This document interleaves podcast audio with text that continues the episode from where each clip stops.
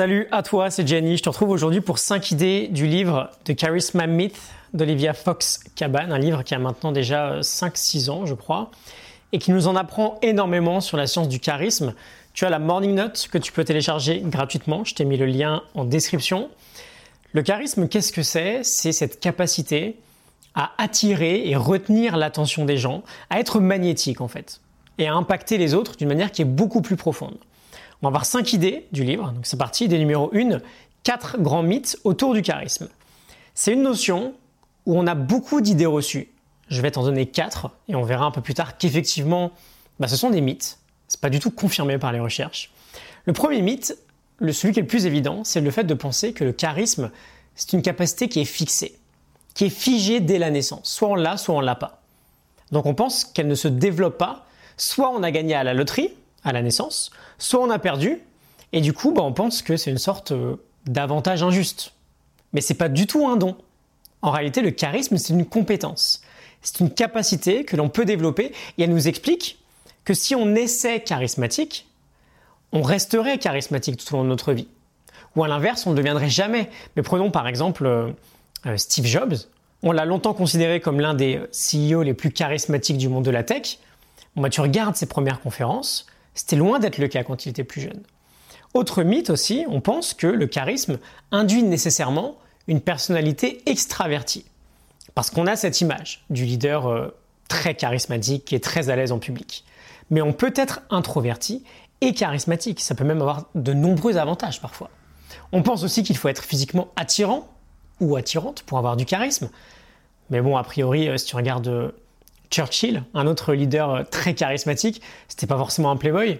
Et enfin, dernier mythe, on n'a pas besoin de changer de personnalité pour avoir plus du charisme, ou de changer complètement de valeur, ou d'être une autre personne. On a juste besoin d'apprendre quelques compétences, comme par exemple celle d'avoir un meilleur regard lors d'une conversation, d'avoir une meilleure posture, d'avoir un meilleur placement dans sa voix. On passe à l'idée numéro 2, c'est l'équation du charisme. Charisme est égal à présence plus pouvoir plus chaleur. Olivia nous dit, j'ouvre les guillemets, le charisme peut se diviser en trois éléments principaux, la présence, le pouvoir et la chaleur. Alors la présence, c'est vraiment la clé absolument fondamentale qu'on veut cultiver si on veut avoir plus de charisme. C'est aussi le plus beau cadeau qu'on peut faire aux autres. Et tu t'en doutes bien, avec nos smartphones aujourd'hui, on est de moins en moins présent au quotidien.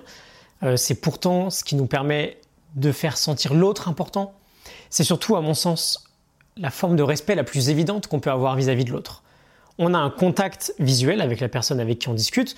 On n'est pas toutes les 10 secondes en train de switcher entre son regard et notre smartphone. Le pouvoir, c'est ce qui va être représenté par une certaine forme d'autorité. Euh, c'est ce qui va nous faire paraître important.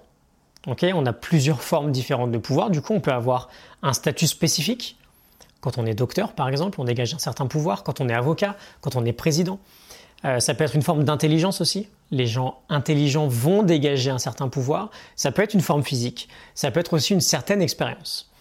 Et enfin, dernier pilier, euh, la, la, chaleur. Dernier pilier de l'équation. La chaleur, le fait d'être chaleureux, le fait d'être bienveillant. On veut ressentir chez toi, en fait, cette intention de vouloir impacter le monde qui t'entoure d'une manière qui est positive.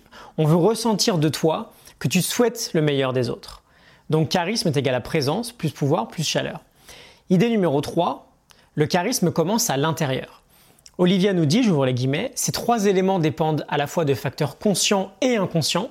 Les gens reçoivent des messages dont nous peinons parfois à réaliser que nous les avons nous-mêmes envoyés, de par des changements dans notre langage corporel. Je ferme les guillemets. On est capable, c'est super fascinant, de lire un changement d'expression sur le visage de quelqu'un avec une précision absolument dingue. On détecte des variations aussi courte que 17 millièmes de seconde.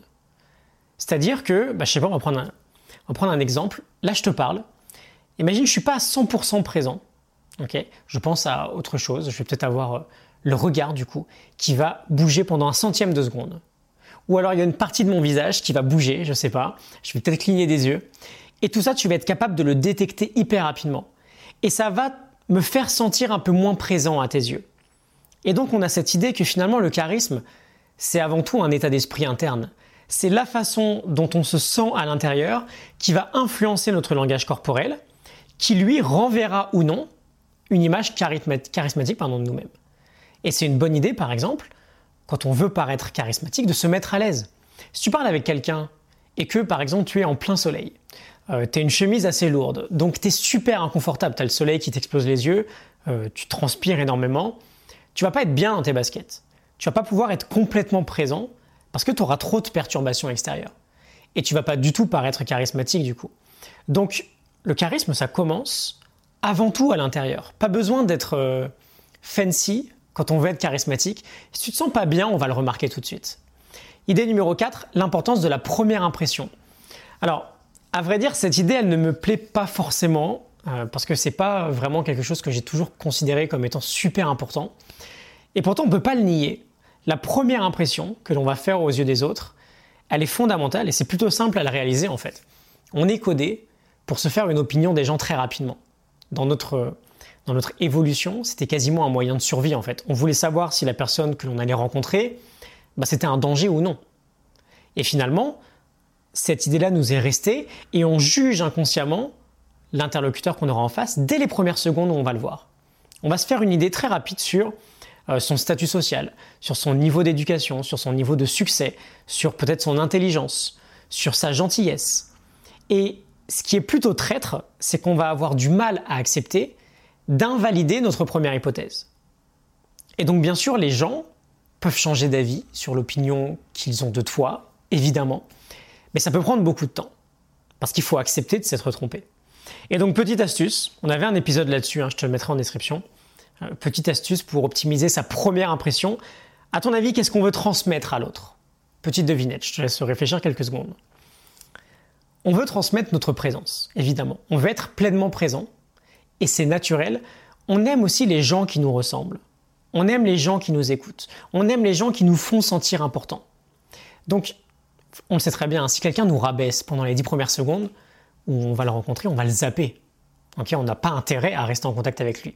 À l'inverse, si on arrive du coup, on retourne tout ça, si on arrive à faire sentir l'autre important, c'est-à-dire en étant 100% présent, en étant à l'écoute, en posant des bonnes questions, etc., etc., on va faire une bonne première impression.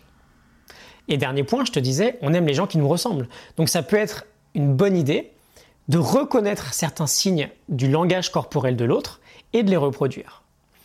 Et donc enfin, cinquième idée, quatre styles de charisme différents.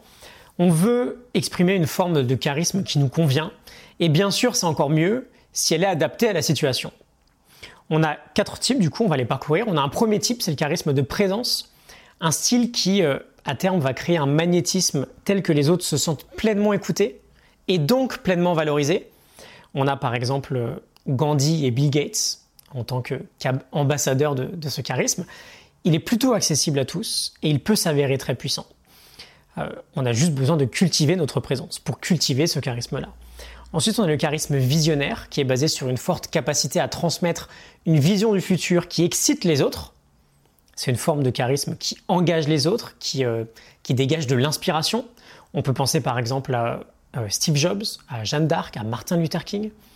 Troisième style, on a le charisme attentionné. C'est la team des gentils, celle de Mère Teresa, celle du Dalai Lama. C'est une forme de charisme, pardon, qui repose sur la chaleur, sur la confiance, sur la générosité, sur le fait vraiment de prendre soin des autres. Quand on met en place ce charisme-là, les gens se sentent acceptés. Ça peut être une bonne idée de l'adopter pour faire passer par exemple une mauvaise nouvelle.